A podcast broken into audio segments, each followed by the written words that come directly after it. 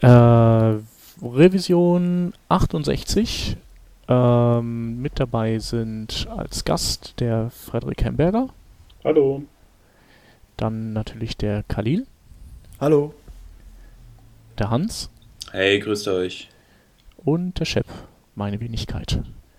Und ähm, ja, wir starten äh, mit einem luftig leichten kleinen Thema. Ähm, und zwar gibt es traurigerweise im HTML5 Boilerplate äh, kein Hot Pink mehr.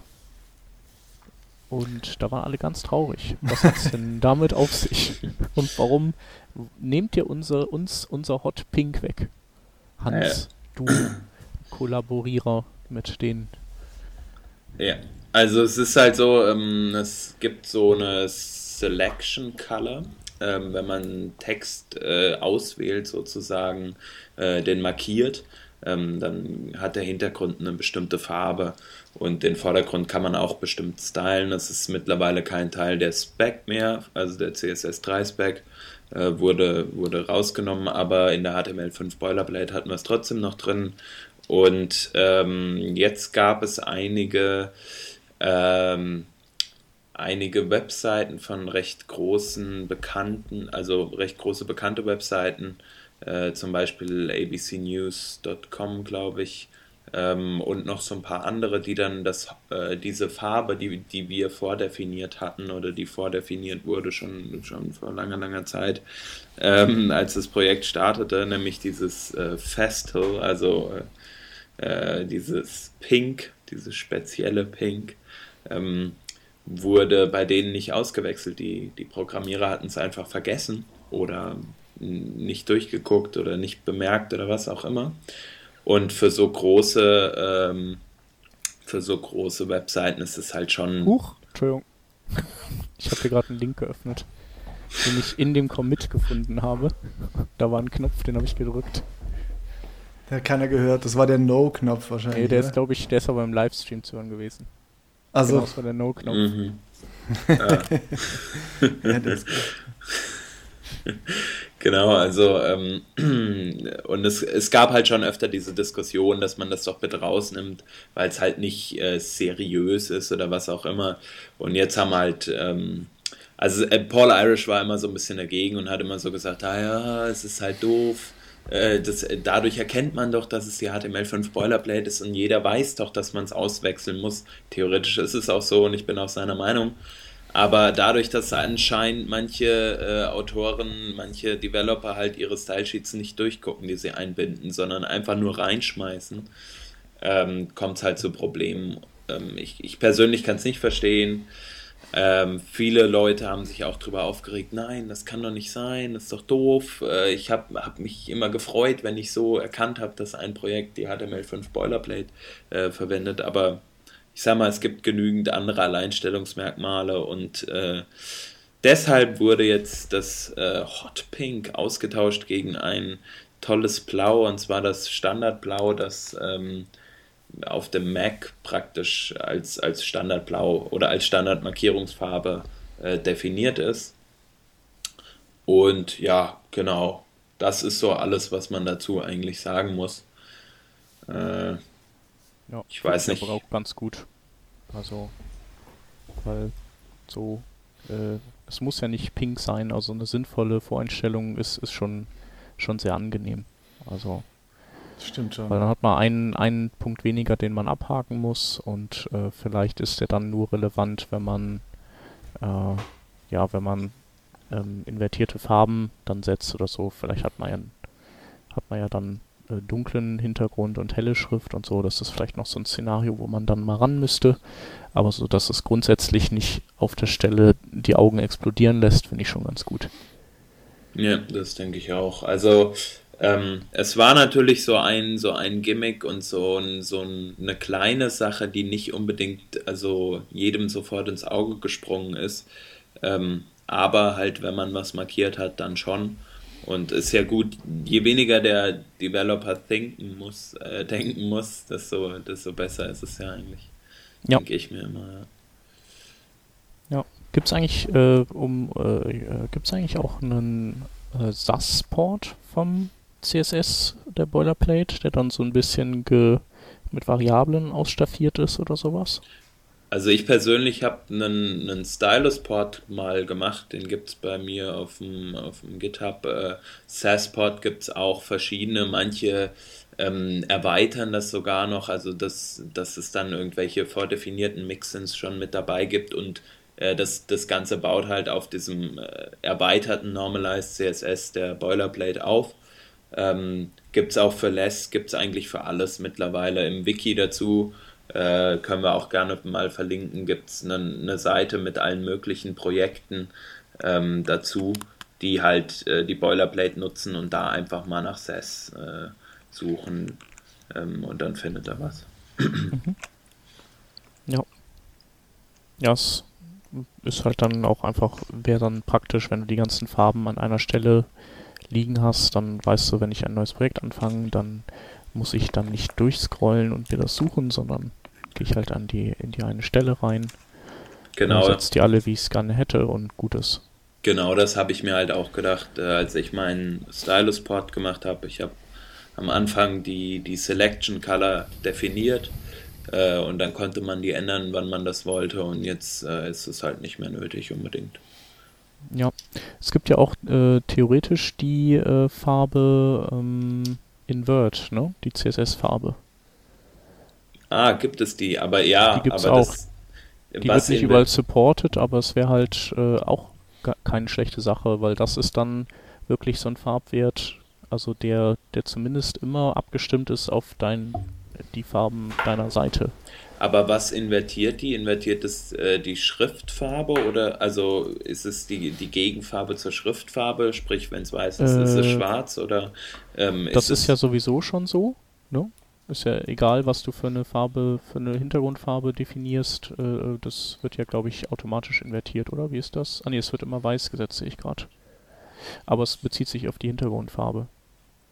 Ähm, also das kommt auch drauf an. Man kann die Farbe ja auch anders äh, definieren, also die Schriftfarbe. Man kann den Hintergrund und auch die Schriftfarbe bestimmen.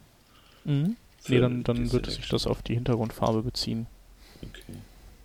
Aber, aber, aber welche ist dann die automatisch invertierte, also ähm, nimmt, nimmt es dann auch die Hintergrundfarbe, also wenn zum Beispiel der Hintergrund weiß ist, ist dann die Selection Color auf dem Hintergrund ähm, schwarz oder?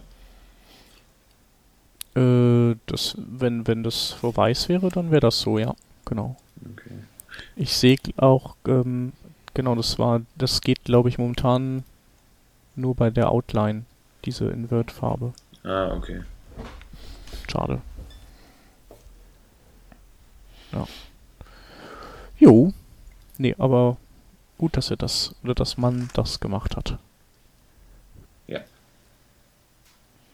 Lasst uns doch ähm, über das nächste Thema sprechen und dafür ist ja äh, der Frederik auch hier. Ähm, das ist Grunt. Äh, Frederik, erklär erstmal am besten, äh, was Grunt ist, oder? Ja, also Grunt ist ein Bildsystem in JavaScript geschrieben. Das ist von dem Ben Allman entwickelt worden. Ähm, ist, denke ich, ja mal schon ein recht bekannter Name aus den diversen jQuery-Projekten. Und das ist eigentlich eine ganz coole Sache.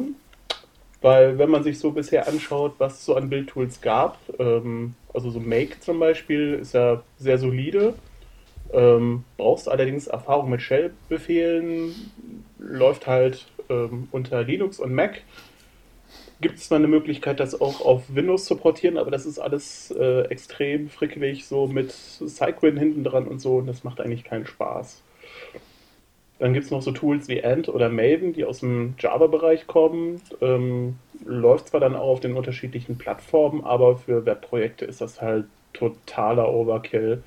Ähm, auch von dem, von dem Syntax her. Und ähm, ja, wenn du dir halt letzten Endes äh, anschaust, worin so die modernen Tools geschrieben sind, also JS-Lint oder JS-Syn zum Beispiel, ist JavaScript. Ähm, Uglify.js zu minimieren ist JavaScript. Unit-Testing-Tools wie äh, Node-Unit, Q-Unit, äh, Jasmine oder so ist auch alles JavaScript. Dann macht das ja eigentlich schon Sinn, auch ähm, ja, dein Bildtool, was du drumherum verwendest, einfach auch direkt in JavaScript zu schreiben. Und das macht halt eben Grunt. Der bietet einem halt verschiedene Tasks, also zum Beispiel ähm, zum Zusammenfügen von Dateien, zum automatischen äh, Linden, wahlweise mit JS-Lint oder JS-Hint, ähm, zum Minifizieren von JavaScript-Dateien. Du kannst auch deine Unit-Tests ähm, damit automatisch abfackeln. Ähm, ja, ein statischer Webserver ist mit drin. Und du hast auch die Möglichkeit, so Watch-Tasks zu definieren. Also sobald sich irgendwas an einer bestimmten Datei ändert, wird automatisch ein Task ausgeführt. Das kann sowas sein wie, ähm, ich habe was an meiner äh, SAS-Datei geändert oder am Stylus oder ähm, ja, andere Kompilier-Zwischenschritte, die man dann irgendwo braucht. Ähm, darüber hinaus gibt es halt noch was ganz praktisch ist, so ein, ein Scaffolding-Task, wenn man also selber so eine Grunt-File, wie diese, wie diese Datei genannt wird, ähm, erstellen möchte. Da gibt es dann halt einfach so ein paar Fragen, ähm, wo dann schon bestimmte Settings vorausgefüllt werden. Und dasselbe gibt es eigentlich auch, wenn du zum Beispiel jQuery-Plugins oder Node-Apps schreiben möchtest, die dir dann schon direkt ähm, so eine Konfiguration vorgeben.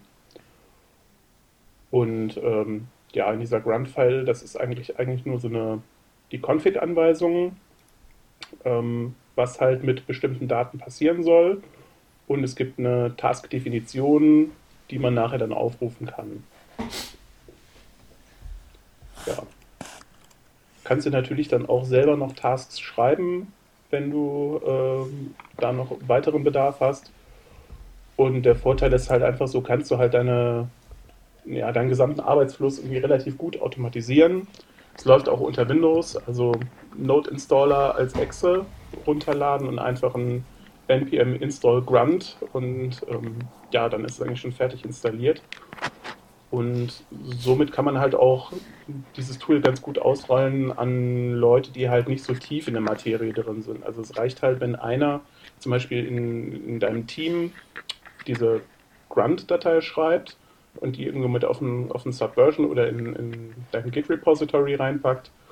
Und jeder kann dann halt wirklich äh, relativ einfach Änderungen vornehmen und kann dann seinen Code checken.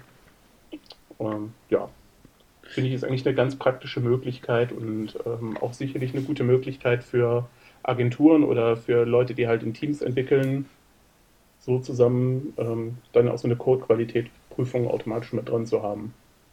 Ja, also ich persönlich verwende halt ähm, das ARNT-Build-Script, was bei der HTML5 im HTML5 Boilerplate-Rahmen früher schon auch entwickelt wurde und immer noch leicht gepflegt wird. Aber selbst dort gibt es halt mittlerweile auch einen Node-Build-Script ähm, und äh, ja, äh, Grunt setzt ja da praktisch auch an, ähm, dass man, dass man halt äh, so eine Sache halt viel schneller äh, sage ich mal, auch erlernen kann, als man halt äh, das jetzt unbedingt ja irgendwie braucht, wenn man halt kein JavaScript beherrscht oder so. Also wenn man halt ein anderes Bildtool braucht, will ich damit sagen.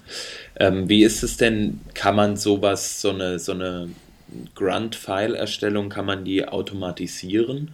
Also kann man theoretisch eine, eine Oberfläche bauen, auf der man sich so ein paar Sachen zusammenklickt und ein paar Felder ausfüllt, weil das fände ich zum Beispiel wenn du sagst in größeren Agenturen, ich glaube, das wäre halt in größeren Agenturen halt äh, schon sehr hilfreich, wenn man halt sich gar nicht, gar keine Konsole starten muss, sondern einfach nur sagt, hier ausführen äh, mit diesen und jenen Parametern und fertig ist die Geschichte. Also das gibt es momentan noch nicht, aber wie gesagt, diese Init-Task ermöglichen dir halt einfach ähm, so eine Grunt-Datei auch anzulegen. Der fragt dich dann halt, ähm, wie das Projekt heißt, wo ähm, was gemacht werden soll und ähm, die Grunt-Config an sich ist auch nichts Wildes. Also das ist halt einmal rufst du eine Init-Methode auf mit einem äh, mit einem JavaScript-Objekt drin, wo du halt deine, deine Sachen drin definierst. Dann gibt es dann halt einen Eintrag, der heißt dann lint oder min oder concat und du gibst dann danach einfach in einem Array äh, die Dateien an, auch mit Wildcards. Ähm, das ist eigentlich ganz schön erklärt äh, auf der Seite. Da gibt es halt auch noch äh, diverse Beispielskripte, wo man sich das anschauen kann. Ähm, ja, das Ganze ist halt auch noch nicht so alt, also das muss man halt auch mal sehen. Ja. Da wird gerade sehr aktiv dran entwickelt und auch die ganzen jQuery-Projekte steigen jetzt ähm, daraufhin um und benutzen das halt für ihre internen Builds. Und ich denke, damit werden dann halt auch neue Tools und Tasks noch weiter hinzukommen, sodass sich das dann auch weiterhin durchsetzt. Ja, das ist richtig. Also ich denke, ich denke, also ich, ich glaube, das wird sehr gut angenommen. Es befindet sich eben jetzt noch in der Beta, aber das wird, äh, das ist, äh, da ist er echt offene Türen eingerannt mit dem Ding, weil das, das war notwendig. Die ganzen Module für Node gab es ja schon, so wie ich das gesehen habe, ähm, für Lint und Hint und Agrify und all das. Und er hat das im Prinzip zusammengeführt und äh, Funktionalität drumherum gebaut, eine API drumherum gebaut und das, ähm, das scheint, das scheint äh, ganz gut zu sein und und äh, äh ja, also sieht so aus, als würde sich das so ein bisschen in, als Standard e-, etablieren. Ein, ein Vorteil davon von dem, äh, von dem Ganzen, dass es auf Node läuft, ist ja auch noch ähm, die Geschwindigkeit jetzt gegenüber Ant und Maven und, und solch, solchen Sachen. Also die sind ja, ähm, also in meiner Erfahrung auf jeden Fall schon deutlich äh, langsamer als Node-Sachen. Ja, nicht nur das, aber ich meine, ähm, Entschuldigung, aber wer will sich das heute irgendwie noch antun, irgendwie Ant-Tasks zu, zu schreiben? Java-Entwickler. Also für die, die es nicht, für die, die es nicht kennen, das ist halt so ein, auch so ein XML-Dialekt. Aber für, ja. ich sag mal, einfaches Zusammenkopieren von Dateien und selbst für die einfachsten Geschichten dann erstmal wieder ellenlang XML schreiben zu müssen, um halt ja relativ profane Dinge tun zu müssen, ist halt ja, auch alles andere als cool. Mhm, ja, auf jeden, auf jeden Fall. Fall. Also das ist wirklich, es kommt ja aus der Java-Welt, wenn ich das richtig verstehe, und ähm, gehört da auch irgendwie hin. Also die können, also die kommen da gut mit zurecht, aber äh, für, für JavaScript-Entwickler ist das wirklich äh, nicht ja. notwendig. Nee, da hat das ja auch durchaus seine Berechtigung, aber also für Webprojekte finde ich, ist es halt meistens ziemlich der Overkill. Ja, auf jeden und Fall. Und du musst halt auch immer wieder äh, ja, wenn du halt kein, kein Eclipse oder so hast, was Ant direkt mit dabei hat, ähm, unter Windows installieren, ist auch immer so ein bisschen fummelig, gerade wenn man das dann halt bei vielen Leuten deployen will. Ähm, ja, geht halt auch einfacher. Ja. Ja, also ich finde ich find Grunt echt super interessant. Ich habe selber damit noch nicht gearbeitet. Ich habe äh, hab mal so ein jQuery-Plugin-Projekt, ähm, also mit diesen ganzen Fragen mal erstellt und das war, das war ganz witzig. Also es funktioniert auf jeden Fall. Also ich habe es jetzt nicht versucht zu erweitern oder irgendwas Schwieriges äh, gemacht damit, aber äh, ich finde es gut, dass es das gibt. Wir arbeiten äh, gerade äh, bei uns auch mit einem Node.js-Bildskript. Äh, das ist irgendwie ganz ähnlich. Das hat ähm, bei uns ein Frontend-Entwickler geschrieben. Das sind einfach im Prinzip auch Uglify und Lint und solche Sachen da drin. Und ähm, das ist, also ist echt cool. Das, das funktioniert einfach super. Das flutscht halt einfach schön. Und äh, Grunt ist dann einfach nochmal das Ganze weitergedacht und, und schöner verpackt und äh, zum, zum Rumreichen, zum im Kreis rumreichen gemacht. Sehr cool. Ja. Dann hatte, glaube ich, der Shep noch was ausgegraben. Mhm. Erzähl mal was zum äh, Dialogelement. Genau, ich hatte das, äh, oder es ähm, ging über den Ticker, dass das Dialogelement ähm, wieder in HTML5 gelandet sei. Und ähm, das habe ich mir dann angeguckt und dachte mir, ja, das ist ganz cool, haben wir noch nicht drüber geredet. Ähm, könnten wir ja mal machen. Äh, mal beleuchten, was das, was das tut. Ähm, und in der Vorbesprechung haben wir auch schon festgestellt, also, also bekannt war, dass es mal in HTML5 drin war. Dann ist es im, im März 2010 rausgeflogen und jetzt wieder reingekommen. Und äh, was wir eben rausfanden, ist, dass äh, das alte Dialogelement sich gar nicht äh, wie das neue auf ähm, das Erstellen von Fenstern bezieht, ähm, sondern auf das Auszeichnen von Unterhaltung. Also das ist, äh, weiß ich nicht, so, so für Drehbücher oder sowas. So. Und da wundert es einen natürlich nicht, dass das rausgeflogen ist, ist aus HTML5, weil ähm, das ist ja sehr speziell. Und das neue Dialog, ähm, das ist halt dazu da, dass man äh, ohne JavaScript, also nee, mit JavaScript, aber eben ohne große Winkelzüge ähm, so Overlays und ähm, Modaldialoge erstellen oder initiieren kann. Ähm, ja, finde ich ganz gut. Ähm, ja, und dieser Dialog, der funktioniert so, dass du, ähm, dass du äh, Dialog.show oder Dialog.show modal aufrufst und dann kannst du ähm, ein, äh, ein HTML-Element benennen, auf äh, das dieser Dialog sich bezieht.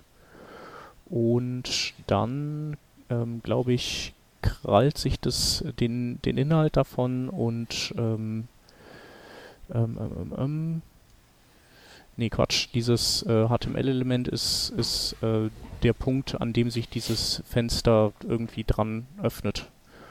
Ähm, also ausrichtet. Und wenn du kein Element angibst, dann öffnet sich das so, wie man das erwarten würde, dass es halt vertikal und horizontal zentriert auf dem Bildschirm aufgeht. Und äh, wenn es in der Höhe ähm, über deinen Viewport hinausgeht, dass sich oben anordnet. Ja, dann äh, ist es so, dass du, du kannst mehrere von diesen Dialogen übereinander gestapelt öffnen. Und der Unterschied zwischen Show und Show Modal ist, äh, dass der Modaldialog eben nicht ähm, wegklickbar ist. Das heißt, der bleibt halt oben und blockiert alles, bis du den, bis du das getan hast, was, was man damit tun soll. Ähm, während die anderen, äh, da kannst du, kannst du halt zwischen den Dialogen auch äh, wechseln. Also zwischen den Fenstern. Äh, da blockiert das oberste nicht die unteren. Kannst du die dann auch verschieben, so in der Position oder mehrere dann nebeneinander legen? Mm, also mehrere nebeneinander legen, theoretisch schon. Ähm, verschieben, weiß ich gerade gar nicht. Haben die hier, haben die hier gar nicht dieses, also ich tippe mal. Aber nee, wird gut. hier jetzt nicht kein Wort verloren in die Richtung. Ja, gut, im Zweifelsfalle kann man das ja ganz normal über JavaScript machen, denke ich dann mal. Mhm. Ja. Ähm, ja. Und ähm, haltet ihr das für sinnvoll oder ist das ist das ähm, überflüssig? Also. Also ich finde, es ist eigentlich schon eine coole Idee, weil ähm, da gibt es mittlerweile so viele verschiedene Versionen von. Ähm, jedes UI-Framework bringt eigentlich so ein Ding mit. Jeder macht das immer so ein bisschen anders. Ähm, aber das Thema, sieht man ja dann, ist ja schon sehr beliebt und es ist ja auch ähm, was, was man relativ häufig dann auch mal für Projekte brauchen kann. Und insofern fände ich das schön, wenn es dann irgendwann mal eine standardisierte Methode gibt, dass man dann auf das, übers, äh, auf das JavaScript gebastelt dann einfach verzichten kann. Ja. Ja, also die, die äh, nerven ja in, in ihren diversen Variationen mit ihren diversen Bugs schon manchmal ab, diese ganzen Lightboxen und Fancyboxen, die es so gibt. Ähm, auch, also zum Beispiel, wenn man jetzt äh, dynamisch Inhalte ändert oder so, dann, dann rafft die Fancybox wieder nicht, dass die sich in der Länge strecken könnte und dann auch ähm, sich vertikal wieder nachzentrieren kann solche Dinge. Ähm, und, und bei der Fancy Box hat man, also die benutze ich halt häufig, da kannst du ja auch nur immer eine öffnen. Das heißt dann, wenn dann, dann sagst du, okay, jetzt nehmen wir die Fancy Box, weil wir haben das ja so geplant, dass wir immer nur ein Layover gleichzeitig aufmachen und dann kommt irgendwann doch die Situation, wir bräuchten noch ein zweites Layover, das über dem ersten Layover liegt. und dann denkst ja, du dir, ja Scheiße. Ja, ist ja immer das Thema, hast du dann, willst du dann ein Bild öffnen, willst du eine Bildergalerie öffnen, möchtest du einen Ajax-Inhalt öffnen, möchtest du einen iFrame öffnen oder was ja. auch immer öffnen und dafür gibt es dann ja oftmals mehrere Versionen oder die eine Lightbox unterstützt das eine, aber nicht das andere und ähm, mhm. ja, das ist dann immer so ein bisschen fummelig, dann genau die Variante auch immer zu finden, die alle Use Cases abdeckt. Ja. Genau. Ja, die Layovers sind halt so die neuen Pop-up-Fenster. Und deswegen brauchen die auch einen, eine bessere äh, ähm, ja, die sind hoffentlich nicht, äh, hoffentlich nicht wie die Pop-up-Fenster. Nee, aber letztendlich, also, also eigentlich, also sie, sie, haben ja die gleiche Funktion. Heutzutage nimmt man halt keinen Pop-up, weil das langsam ist und von den Pop-up-Blockern ja eh blockiert wird. Deswegen sind es jetzt ja immer Layover. Und weil die ja auch so ein bisschen gestaltbar sind und dann auch so schick auffahren und ach, das ist ja alles so toll und so. Äh, ja, aber ich, ich, also das sehe ich nicht so, dass es, dass es das gleiche sind wie Pop, wie Pop-ups. Also Pop-ups äh, haben ja, also ich, Layover haben ja mehr so eine, eine UI-Funktionalität, die noch viel stärker mit der ursprünglichen Seite irgendwie zusammenhängt. Also kann. Also es kann natürlich auch benutzt werden, ja, ja. Wie, wie, wie so ein Pop-up, wie so ein billiges Werbe-Pop-up oder so. Aber meistens hat es ja irgendwie was zu tun äh, mit der Seite direkt. Also Aber das waren ja, so war ja früher bei Pop-ups auch nicht anders. Also es geht ja immer nur darum, irgendein eine Zusatzinfo einzublenden, ohne dass der User von der ursprünglichen Seite wegkatapultiert wird. Ja, aber es war halt äh, viel. Also aufgrund der Art und Weise, wie das passiert ist, war es halt eben und wie das ähm, sich anfühlte und aussah, war das eben so, so ein, war da einfach stärkere Trennung zwischen, zwischen dem Original-Content und dem Pop-up. Klar, du konntest das Pop-up ja auch, wenn du Pech hattest, hast es dann im Hintergrund und gar nicht ja, mehr und also ich, und so. Genau, und, und von meinem Gefühl her ist es einfach so, dass dass das Pop-up Pop nicht wirklich integrierbar war in ein, in ein weiß ich nicht, nee. User Experience oder sowas. Und die Layover, Layover können, können integrierbar sein, auf jeden Fall. Das ist der große Unterschied für mich. Genau, aber ich glaube, die sind halt so die, die besseren Pop-ups. Ja. Ja, gut. Aber, okay. ähm, aber sie sind halt manchmal von der Programmierhandhabung doof. Ja, auf jeden Fall. Ja. Genau, aber ich bin mal gespannt, wann, wann die ersten Browser das äh, unterstützen und wann es vielleicht auch einen schönen Polyfill dafür gibt. Ähm, da würde ich mich schon ziemlich drauf freuen, weil mhm. die diese Fancy Box und Konsorten, die, die nerven mich schon ein bisschen. Ja, auf jeden Fall. Mhm. Viele sind ja echt so überladen irgendwie, bringen so viel mit, dass man nicht braucht und so. Ja das Wichtige bei so einem Polyfill, oder nee, nicht beim Polyfill, aber bei der nativen Sache ist halt die Gestaltung, finde ich. Und ich könnte mir vorstellen, dass wenn die kommen, dass es dann noch nicht gleich diese, äh, diese CSS äh, ähm, Pseudoklassen gibt, mit denen man dann halt jedes einzelne Element da stylen kann. Und das kann, denke ich, zum Problem werden und dann sieht es scheiße aus. Ja, wobei ich weiß gar nicht, ob das überhaupt in so einem Art, äh, was du meinst, ist ja, dass das so ähnlich wird wie der Date Picker oder sowas. Ne? Ja, genau, genau. Und ich weiß gar nicht, ob das unbedingt, äh, ob das dann auf die Weise implementiert wird. Oder ob das nicht einfach nur äh, ein Standard-HTML-Element ist, was ein paar Zusatzfähigkeiten hat. Also das von alleine vielleicht ähm, sich vertikal zentriert und äh, so Dinge tut. Mhm. Und auf Escape sich eben schließt. das so würde ja auch schon vollkommen reichen. Also, genau. wenn man wirklich den gesamten Inhalt komplett per CSS stylen kann, muss das Fenster an sich nicht wirklich was können. Ja, also muss so theoretisch Sachen, noch nicht mal sichtbar sein. Ja. ja. Ja, stimmt. Das muss sich im Prinzip nur zentrieren äh, und äh, irgendwie dynamisch auf also die Browserfenstergröße reagieren oder so. Ja. Genau. Dann verschiebbar sein und vielleicht noch einen Schlagschatten äh, per Default äh, User Agent Styling werfen und dann. Ja, ja mal sehen. Ich freue mich drauf. Genau, aber eigentlich bräuchten wir jetzt unseren HTML5 Erklärbär Papst äh, Peter, der vielleicht sogar noch ein paar Sachen darüber weiß, die wir nicht wissen. Aber der ist ja in Dresden. Genau. Dann würde ich sagen, wenden wir uns den, äh, dem ähm, Testen mobiler Webseiten äh, zu. Beziehungsweise dem, den Do's and Don'ts äh, bei mobilen Webseitenprogrammierung. Da hast du, Frederik, ähm, was äh, ein, eine Präsentation gefunden, ähm, die so ein paar Don'ts aufdeckt und auch ein so ein bisschen so ein Status Quo mal zeichnet der, der Webwelt mit ihren ganzen Media Queries, in, inwiefern die äh, mobilgerätefreundliche Ergebnisse produzieren.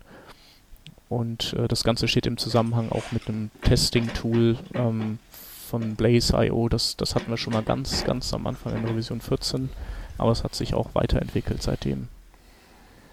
Erzähl mal. Genau, ich bin da durch Zufall darüber gestolpert. Das ist eine Präsentation von Guy Prodjani, der ähm, bei Akamai arbeitet und ähm, auch an dem, an dem Blaze.io mitgearbeitet hat und ähm, der halt mal so, so ein paar Punkte zum mobilen Design aufgreift. Was eigentlich ganz interessant ist, ähm, unter anderem den Vergleich einer dedizierten mobilen Version der Webseite oder halt ähm, die Standard-Webseite per ähm, Media Queries angepasst wird. Und ähm, ja, er vergleicht halt so ein bisschen die Ansätze, was wann Sinn macht. Und ähm, sagt halt auch bei der ganzen Euphorie für das Responsive Design, was es jetzt so alles gibt, ähm, das ist alles schön und gut, aber so wie es halt viele Leute implementieren, bringt es halt nicht wirklich viel, da man zwar den Content anpasst, aber nicht die Ladezeiten auf Mobilgeräte optimiert. Also in der letzten Revision war ja schon das Thema mit Bilderladen. Ähm, wann werden Bildelemente mitgeladen in Media Queries und wann nicht? Ähm, da geht er teilweise noch ein bisschen mit drauf ein und er sagt halt, ähm, bei vielen der bekannten Seiten ist halt die mobile Variante entweder genauso groß oder sogar noch größer als die Desktop-Variante. Weil dann werden einfach nur ein weiteres CSS mit Media Queries obendrauf geklatscht. Und ähm, ja, der Content sieht gut aus, aber die Ladezeiten sind äh, immer noch unter aller Kanone. Ja. Ja, weil die eigentlich nur die nur das Layout anpassen, aber aber am, an der Grundsubstanz nichts ändern, die über die Leitung fliegt. Ne? Genau. Also er ja. hat ein paar ganz positive Beispiele, wie das zum Beispiel CNN macht. Ähm, hat dann aber auch ähm, ja so ein zum Beispiel die Mobilism-Seite ähm, war eigentlich sehr schön. Die ist in der Mobilvariante ähm, genauso groß fast wie äh, die Desktop-Variante. Also es sind einmal 226 Kilobyte und das andere sind 240 Kilobyte. Gerade mal ein Request weniger und eine durchschnittliche dann, Ladezeit von 4,3 Sekunden und das ist halt schon irgendwie. Das, das ist das ja die Seite von der von der mobile Webprogrammierungskonferenz in äh, oder einer der großen in Europa. Genau. Vom Peter Paul Koch, dem äh, mobile Browser-Experten. Ja. Also da muss man sagen, das ist ja schon mal was, das geht eigentlich ja gar nicht.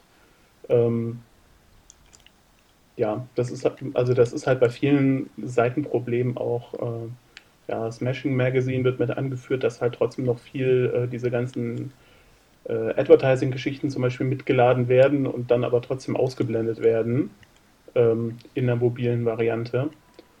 Und ähm, ja, das ist auf jeden Fall mal ganz interessant so zu sehen, weil also er basht jetzt auch nicht die Leute und sagt so, ah, alles scheiße, sondern er führt das eigentlich ganz gut vor Augen, auf was man da noch achten muss. Und das ist halt eben nicht damit getan ist, einfach äh, in Media Queries die Hälfte der Seite auf Display None zu setzen und dann läuft alles, sondern dass man halt ähm, bei vielen Punkten eher dazu übergehen sollte, Content auch dynamisch ähm, per Ajax nachzuladen.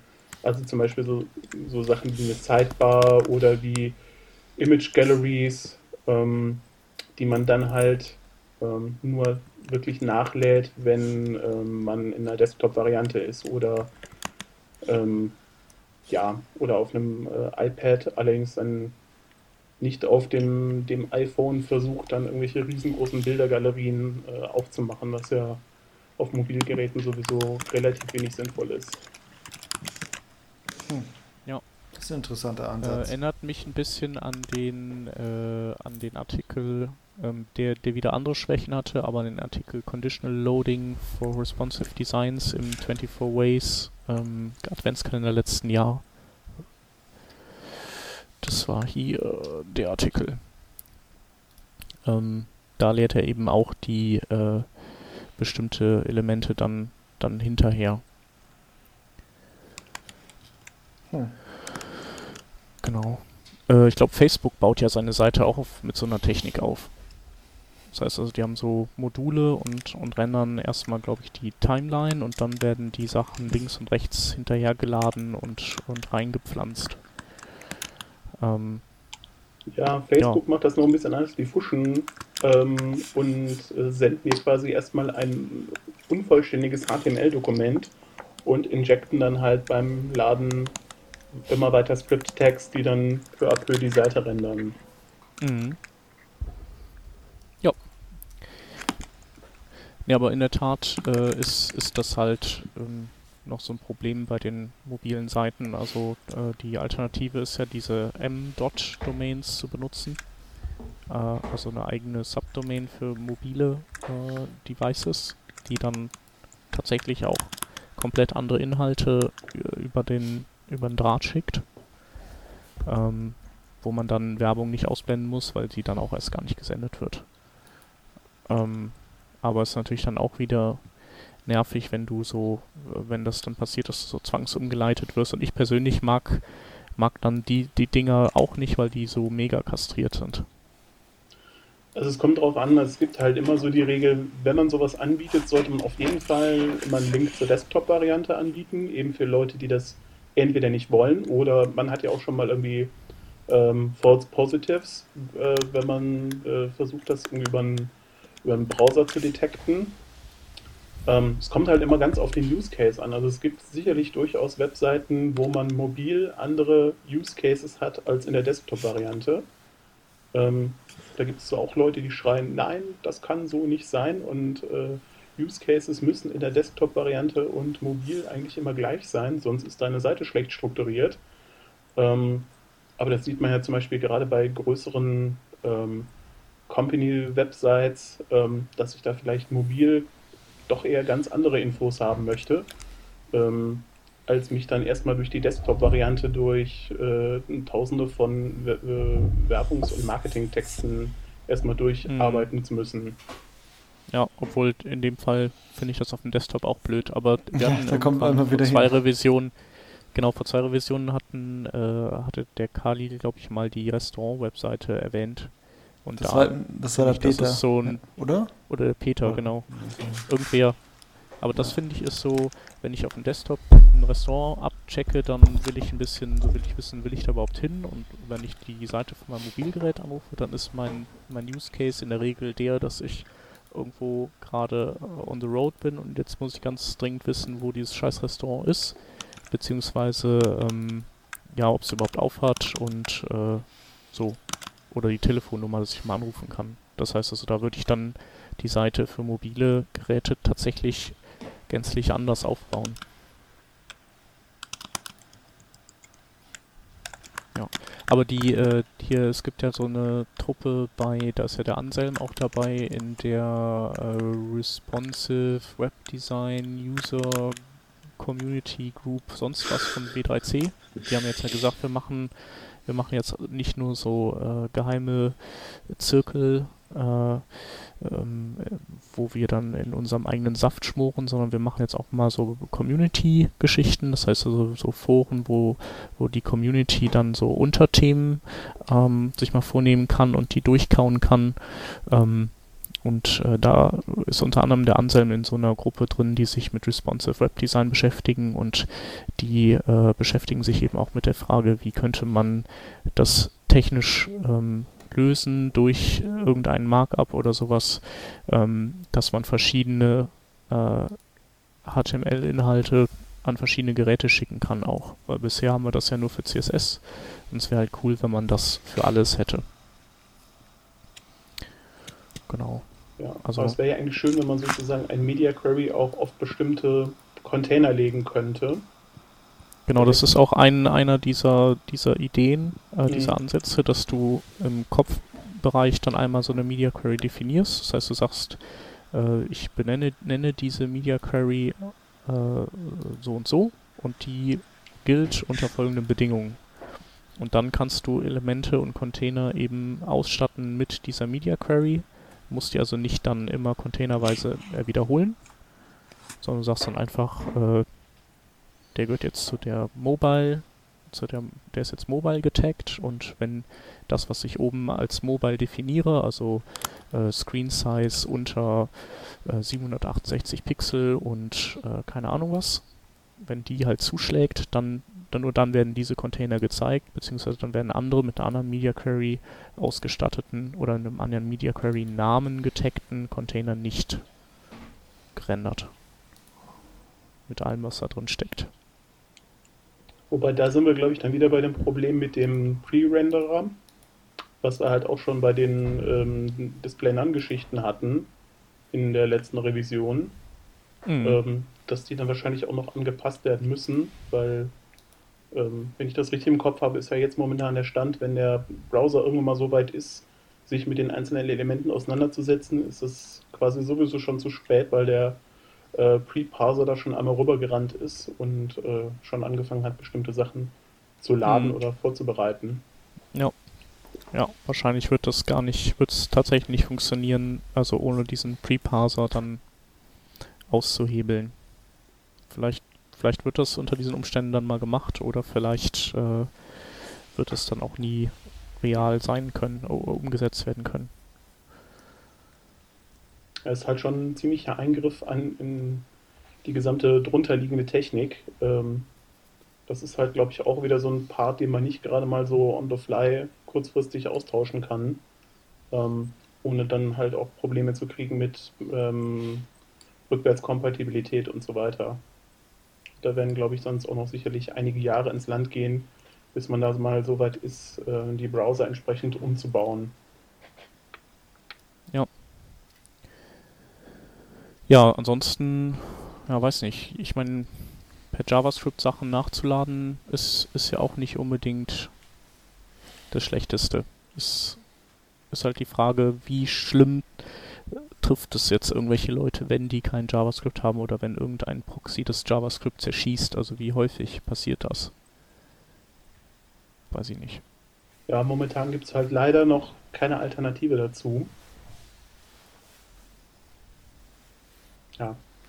Also wüsste ich jetzt zumindest nicht, wie man das jetzt kurzfristig oder mittelfristig äh, irgendwie anders lösen könnte.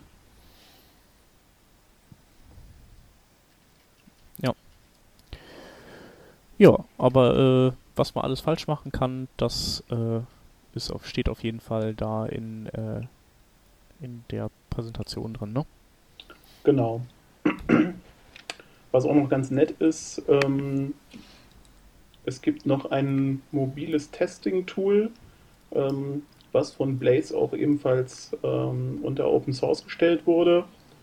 Ähm, den Link dazu gibt es dann nachher auch noch in den Schaunotizen in keinen Schaunotizen, ähm, wie man halt Performance-Messungen auf mobilen Endgeräten machen kann. Das wird halt momentan ähm, Mobitest heißt das, bei denen noch als ähm, Tool angeboten, aber das kann man sich dann auch lokal installieren und kann dann seine Performance-Tests machen mit. Hm. Okay, dann würde ich vorschlagen, ähm, gehen wir zum nächsten Thema über.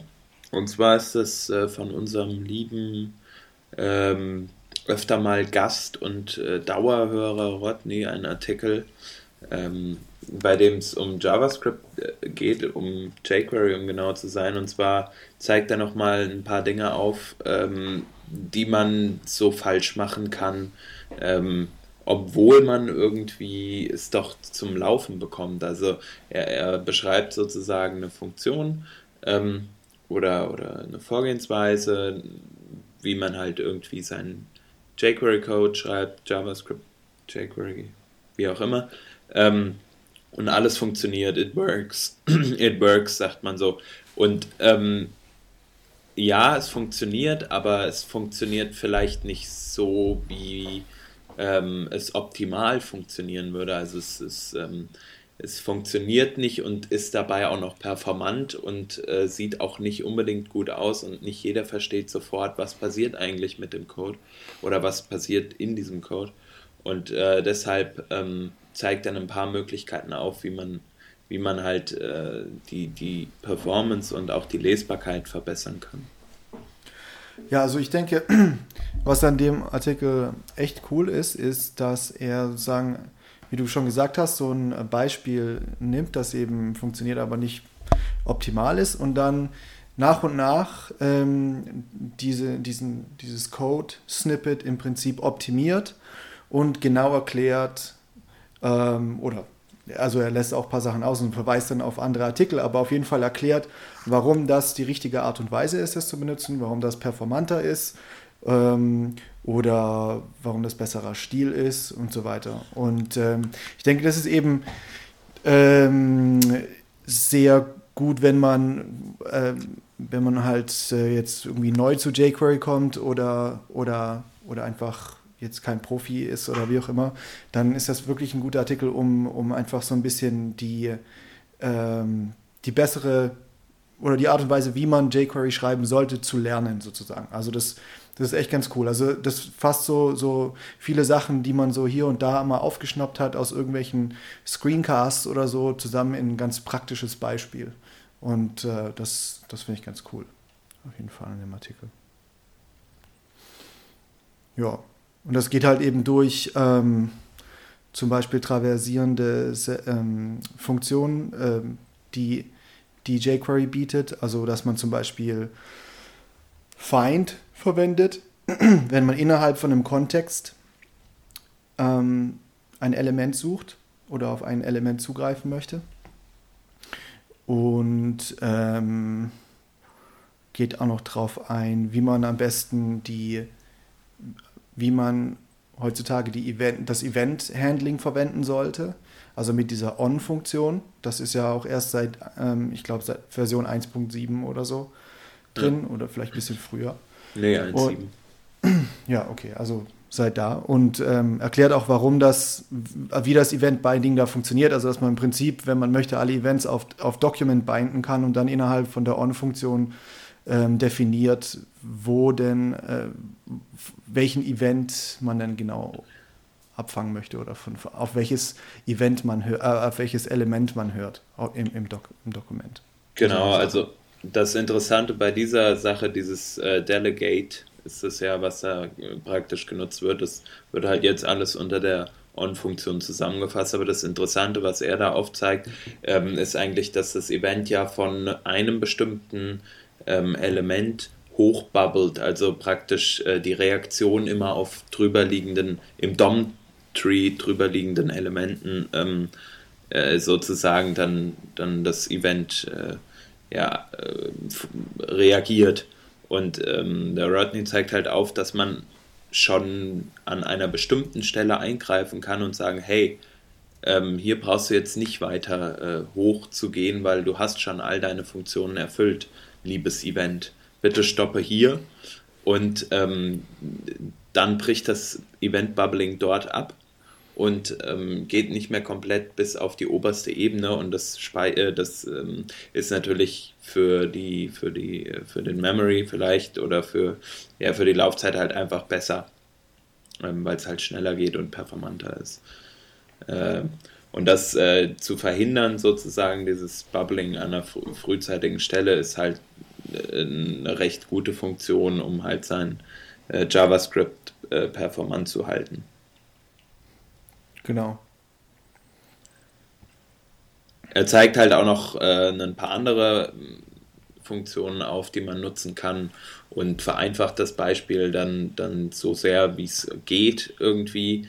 Ähm, und ja, es ist einfach interessant zu sehen, so, so kleine Fehler, die man selbst, auch wenn man vielleicht schon mehrere Jahre äh, JavaScript oder vor allem auch jQuery benutzt, ähm, dass man sieht halt einfach irgendwie so, es, es schleichen sich manchmal so, so Flüchtigkeitssachen ein, wo man vielleicht nicht mehr genau drüber nachdenkt, äh, wie jetzt zum Beispiel den äh, Children Selector oder die, die Children Function zu verwenden, anstatt halt einen ähm, den CSS-Selektor ähm, zu verwenden. Das ist, äh, denke ich, ja, sinnvoll, da einfach die Sache nochmal zu lesen und das äh, zu verinnerlichen. Genau. Ja. Ja. Ich würde sagen, dann haben wir es ähm, soweit mit unseren Hauptthemen geschafft. Wir haben noch 1, 2, 3, 4, 5, 6 Links ähm, die wir euch gerne ans Herz legen wollen. Das erste davon ist äh, ein Video von, vom Uberspace, ein Videotutorial. Ich weiß gar nicht genau, worum es da geht. Hat das einer von euch gesehen? Äh, ähm, Frederik, oder? Hast, hat es gepostet? Nee, nee, äh, oder? Nee, ist von Peter. Peter hat so. es entdeckt. Ach so, ich habe es mir, ich hab's mal kurz äh, mir angeschaut. Also ich habe es angespielt. Ich, äh, äh, ja, ich. Also im Endeffekt geschaut, aber es zeigt halt einfach, wie man Uberspace verwendet. Also, genau. also, ähm, also wie man eben Git verwenden kann, wie man über die SSH-Shell äh, über die Shell auf, über SSH auf seinen Uberspace-Account draufkommt und solche Sachen. Also und stellt einfach Uberspace vor. Der, das ist ja ein Hoster, der ähm, bei dem man, der sozusagen äh, auf Entwickler abzielt und ähm, insofern ähm, und auch alles kann. Also man, wenn man sich dort einen Account macht, dann also kann man einfach geht das ganz einfach. Man gibt einen Namen ein für den Account und hat sofort seinen Account und ähm, der erste Monat ist for free und dann kann man ab dem ersten Monat muss man mindestens einen Euro zahlen, aber darf so viel zahlen, wie man möchte und ähm, hat eben alle, alle Möglichkeiten auf Uberspace. Also PHP läuft da drauf, Ruby, Node.js, ähm, und noch viele andere Sachen gleichzeitig. Und man hat eben, wie gesagt, einen äh, äh vollen Zugriff über SSH im Prinzip und kann, kann dort seine privaten Git-Repositories drauflaufen haben oder seine Seite, seine Webseite drauflaufen haben, E-Mail und all solche Sachen. Und der Support ist, ist richtig, äh, richtig gut und ähm, würde ich, würd ich auch jedem empfehlen. Und ja, das Video gibt halt so einen, so einen kurzen Überblick. Jo, Frederik, du hast das nächste ausgegraben. Genau. Ähm, und zwar, es gibt ja schon seit geraumer Zeit dieses E-Book JavaScript Enlightenment. Ähm, das eigentlich, sage ich mal, so ein Rundumschlag der JavaScript-Entwicklung darstellt. Und das ist jetzt seit kurzem als kostenloses E-Book auf der Seite zu haben. Und ähm, ja, wenn man allein schon mal so ein bisschen reingelesen hat, es lohnt sich auf jeden Fall, also zugreifen. Ja, ich kann es auch empfehlen. Ich habe es auch fast schon durchgelesen. Miso Dataset. Wer hat das gepostet? Das ist auch von mir. Ähm, das ist eigentlich eine ganz nette Sache, weil Boku, die halt auch sehr viel im jQuery-Bereich machen und die Zeitung The Guardian ähm, sind halt jetzt dabei, ihre Eigenentwicklungen ähm, zu open sourcen. Und dabei ist das Miso Dataset äh, so die erste Auskopplung. Und das bietet halt ähm, Datennormalisierung, ähm, um halt anschließend die Daten visualisieren zu können. Also wer viel mit, mit Daten in JavaScript arbeitet, für den wird das sicherlich interessant sein. Aber besonders erwähnenswert fand ich halt, dass halt in UK ähm, sowohl die BBC als auch The Guardian einfach hergehen und sagen, ja, wir setzen Open Source Entwicklung ein. Äh, wir publizieren die Frameworks und Ideen auch, die wir bei uns im Haus haben. Ähm, das ist ja auch sowas, was man in Deutschland eigentlich so bei vielen Firmen gar nicht hat. Und halt gerade so im, im Presse- oder News-Bereich finde ich, das ist halt schon mal äh, ja, besonders erwähnenswert. Auf jeden Fall. Das ist cool. Äh, ben. B-E-M. Hat das jemand gelesen? Ja. Äh, ja okay. Block Element ähm, Modifier. Äh, das, das ist die Abkürzung und äh, letztlich geht es um so eine, um, um, um ein Paradigma, wie man sein, sein Layout ähm, einteilt in bestimmte ähm, Abschnitte und Kategorien und auch äh, daran dann alles ausrichtet, wie zum Beispiel Benennung und äh, ähm, ja, Namespacing und die Funktionalitäten, äh, die zu diesen Elementen gehören, werden dann auch in JavaScripts gekapselt, die, ähm, die eben einzelne kleine JavaScripts nur wieder für dieses eine Modul sind. Ähm, und ähm, ja, die, die, diese, diese Strukturierung des Layouts, die erinnert ein bisschen an Smacks. Ähm, da sind es nicht ähm, Blöcke, Elemente und äh, Modifikatoren, sondern nennt man das äh, Layouts, äh, Elemente und äh, States. Ähm, ja, ähm, ist sinnvoll, sich damit zu beschäftigen, wenn man an sehr großen Projekten arbeitet oder an Projekten, äh, von denen man glaubt, dass sie in Zukunft das Potenzial haben, ähm, deutlich zu wachsen noch. Ähm, und ähm, ja, dieses Prinzip wird darin erklärt. Es wird aber auch, ähm, oder es werden auch Tools oder eine Toolchain vorgestellt, ähm, mit der sich äh, sowas dann auch recht praktikabel realisieren lässt. Ähm, ja, muss, darf, kann man nicht mit müdem Kopf lesen, äh, sondern am besten morgens und ist ganz interessant. Genau, und es lohnt sich auch noch, ähm, denke ich mal, die anderen Artikel anzuschauen. Das ist ja ein Teil von einer Reihe auf Smashing Magazine, wo ähm, verschiedene Tools vorgestellt werden, wie zum Beispiel äh, Foundation oder Sisyphus.js, Gridpack und solche Sachen. Das ist ja ganz cool. Und was, ich, was auch interessant ist, ähm, ist ja, dass, B, dass dieses BEM kommt ähm, aus Russland und zwar von der Firma Yandex. Und das erinnert mich daran, dass bei, bei dem Interview, das wir bei diesem Smashing Magazine Event gemacht haben, da hat der, der, wie heißt er nochmal? Von der Vitali, ne? Genau, der Vitali hat gesagt, dass er ähm, schon seit längerem versucht hat, mit ähm, oder seit längerem versucht hat, russische Webentwickler dazu zu überreden, Artikel auf Englisch zu schreiben, damit er die auf Smashing Magazine posten kann, weil dort eben ganz coole Sachen passieren in, in, im Webdevelopment, aber eben auf ähm, Russisch kommuniziert wird im Internet komplett. Und das scheint irgendwie eines dieser, dieser äh, ja, Dinge zu sein, die er dort rausge ja. rausgerissen hat aus dem russischen Kontext. Cool. Was ich auf jeden Fall interessant finde. genau, was haben wir noch? Brupp, brupp. Äh, wir haben jemanden, der eine dreiteilige Serie posten wollte, glaube ich, dreiteilig, und äh, den ersten Teil jetzt frisch gepostet hat. Ähm, also äh, in der gesamten Serie geht es um, auch wieder um äh, eine gute Toolchain bei der Webentwicklung und in diesem ersten Teil beleuchtet er den WebKit Web Inspector mit, äh, also und, und, macht so einen Rundumschlag durch alle ähm, Bereiche des äh, Web Inspectors hindurch mit seinen Möglichkeiten. Also es ist nicht vollständig, aber es ist ähm, sehr weit gefächert ähm, durch alle Aspekte, die es da so zu beleuchten gibt. Ähm, ja, sehr interessant und sehr lang, der Artikel. Und ja, was haben wir dann noch? Als letztes hätten wir noch dgrid. Ähm, dgrid ist ein Projekt von, äh, von der Firma SitePen und die stecken auch größtenteils hinter dem Dojo Toolkit oder federführend. Ähm, und dgrid ist äh, ein, ähm, ja, ist ein Framework, um Datagrids zu bauen. Äh, mit denen lässt sich dann sowas, unter anderem sowas bauen wie äh, so eine iTunes-Oberfläche, ratzfatz oder ähm, ja, so Taskplaner, äh, To-Do-Listen.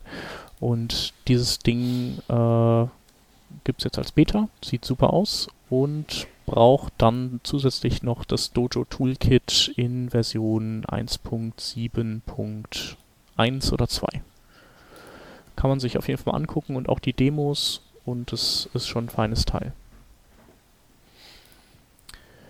Ja, das waren die Links.